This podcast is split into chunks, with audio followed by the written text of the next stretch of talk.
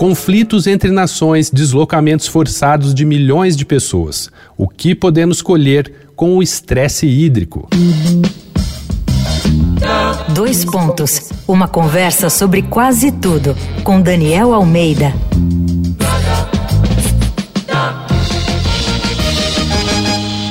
Esse é mais um episódio da série Bendita Água aqui do Dois Pontos e vamos falar de estresse. Mas não é só a gente que anda estressado. Nossas fontes de água também andam abaladas.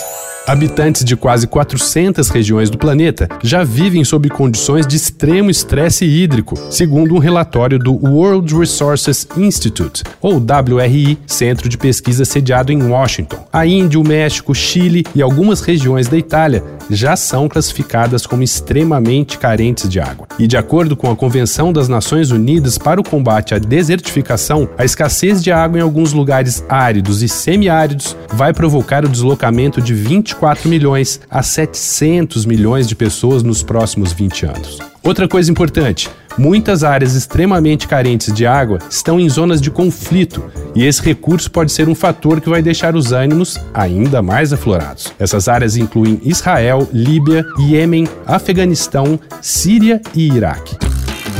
Mas preservar a água não é uma batalha perdida. Singapura, por exemplo, construiu um abastecimento de água sustentável que inclui um sistema de grandes proporções de coleta de água, importação de água, água recuperada de alta qualidade conhecida como New Water e água dessalinizada. Israel é outro líder mundial em tecnologias avançadas de água e gerenciamento do recurso. Segundo o WRI, o estresse hídrico é um indicador importante, mas pode ser revertido. Depende muito da capacidade de articulação e resposta do país. Será que um dia a gente chega lá?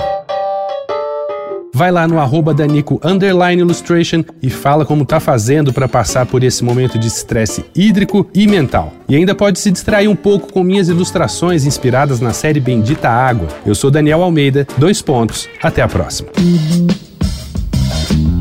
Você ouviu Dois Pontos uma conversa sobre quase tudo com Daniel Almeida.